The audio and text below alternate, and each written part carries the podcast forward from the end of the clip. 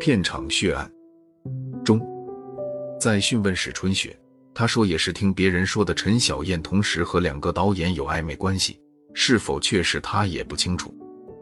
看来只有叫陈小燕自己说了。但秦川说陈小燕不是剧组的，以前到剧组也是来找宗瑶，现在宗瑶死了，谁也不知道她去了哪儿。彭宁又去剧组了解陈小燕的情况，剧组的人都知道她和宗瑶有暧昧关系。这些天，她就是和宗瑶住在宾馆。她给人们的印象是很漂亮，说话口无遮拦，胆子很大，典型的东北女孩。那天宗瑶遭枪击后，她还拿起那冒烟的真手枪端详，被秦川呵斥后才放下。秦川和史春雪都有可能作案。于是，彭宁和杜小雨分头去调查这两个人的情况。回来后一碰头，还真有收获。原来，彭宁不光去了秦川的单位调查，还灵机一动找到宗瑶离了婚的前妻。他总觉得宗瑶和秦川之间有些问题。果然，宗瑶前妻告诉彭宁一个秘密：秦川当导演前，在一家艺术院校当老师，曾经和一个女学生发生不正当关系，致使那女生怀孕了。秦川为了保住自己的职位和家庭，不想因此是名誉扫地，于是他就求当时在学校阅览室工作的宗瑶帮忙，带女生去医院做流产。宗瑶答应了，从此秦川和宗瑶成了好朋友。宗瑶一向风流成性，不在乎别人对他说长道短。后来他妻子实在不能容忍他四处拈花惹草，和他离了婚。这一来，他更自由了。秦川从院校调到电视台当导演后，为了让宗瑶保住这个秘密，也把他调到了电视台。我认为杀宗瑶的就是秦川。彭宁分析道，他描述了自己推测的案发经过。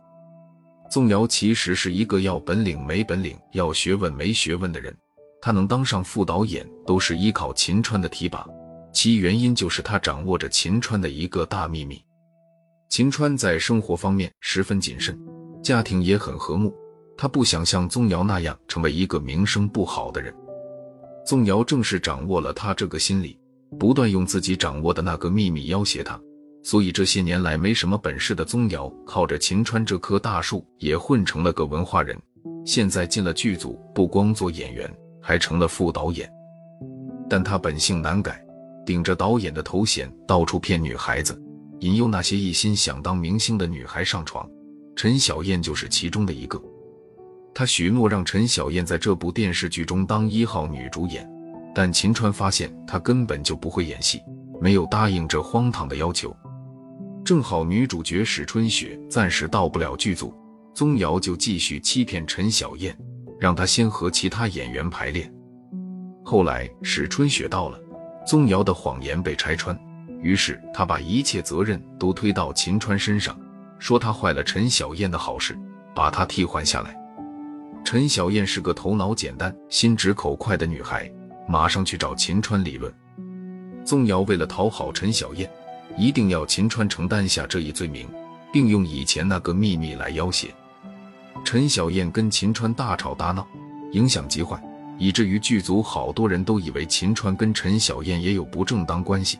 骗他上床，戏开拍了却不用他。一向在乎自己名声的秦川忍无可忍，他恨透了宗瑶，起了杀心。正好剧中有一个枪击宗瑶的镜头，秦川就偷偷的把道具手枪换成真手枪，于是发生了片场血案。彭宁准备向领导请示，马上逮捕秦川，但杜小雨提出了不同看法。他认为断定秦川是凶手有不少说不过去的疑点。首先，他和宗瑶在一起共事十来年了，现在他已经不在原来的学校任教，即使十几年前他那件风流案曝光，对他也不会有太大的影响。现在做导演没有绯闻的简直是稀有动物，他犯不上为这事杀害宗瑶。再有，他要杀人的话有好多种方法，何必在拍戏时众目睽睽之下动手？还有他替换道具枪的真手枪是从哪来的？那要抓来他以后再审问才能知道。很可能凶手不止他一个人。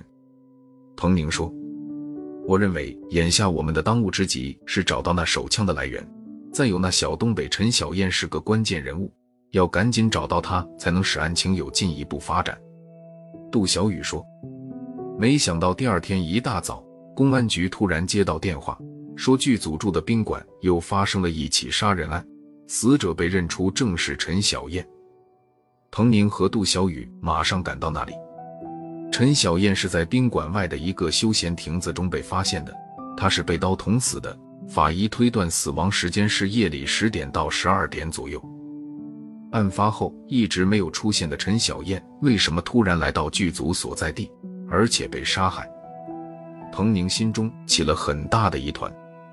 在询问发现尸体情况时，他听剧组编剧说，秦川和编剧夜里讨论如何修改剧本。十点多钟，秦川接到一个电话，出去了半个多小时，回来后就睡下了。夜里，编剧被秦川的叫声惊醒了。秦川说他做了个噩梦，没想到早晨就发现了陈小燕的尸体。彭宁猛地一激灵，秦川夜里出去过半个多小时，而且那正是陈小燕被杀的时间。他和杜小雨对视一眼，不约而同的点了点头。带秦川回局里审问。秦川百般辩解，陈小燕不是他杀的。彭宁严肃地问：“那你昨天夜里十点多去哪儿了？”“我我被人叫出去了。”秦川吞吞吐吐地说。“谁叫你走的？他能给你作证吗？”“不能，他就是陈小燕。”秦川见隐瞒不住了，这才说：“他说昨晚他正在和编剧讨论剧本，十点多他手机响了，是陈小燕打来的电话。”他说知道是谁杀了宗尧，让秦川出来一下，单独告诉他。秦川就出了宾馆大门，来到后面的休闲亭子中，见陈小燕正倚着柱子坐在石凳上。他走过去，连叫了好几声，他也不说话。秦川仔细一看，吓得魂飞天外。只见陈小燕瞪着双眼，胸口在往下流血。秦川没命的跑回宾馆，他知道自己有口难辩，所以也没有报案。直到天亮后，别人发现了陈小燕的尸体。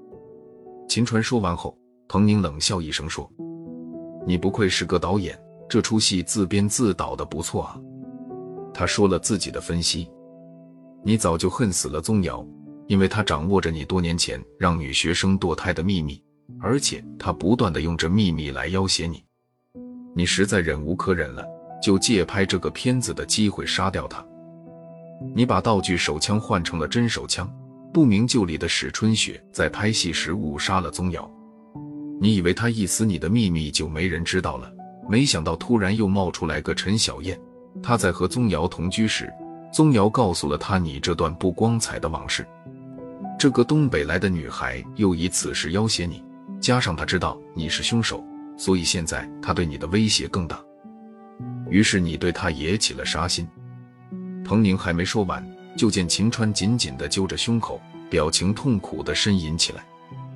杜小雨急忙问他怎么了？要要！秦川有气无力地指着胸口说。杜小雨从他口袋里翻出一瓶救心丸，给他吞了几粒。秦川犯了心脏病，审讯只能中断了。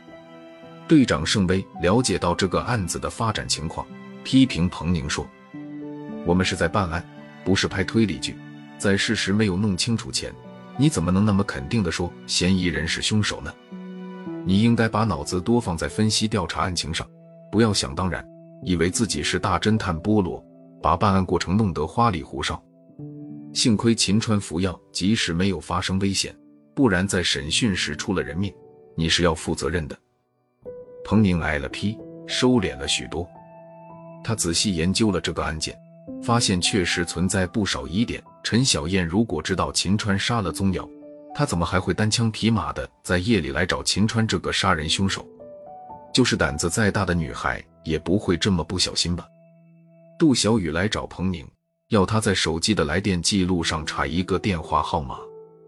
彭宁查着查着停住了，他猛地想起秦川说是陈小燕打电话约他出去的，赶紧找到秦川。让他在手机中查找那天陈小燕打来的电话号码。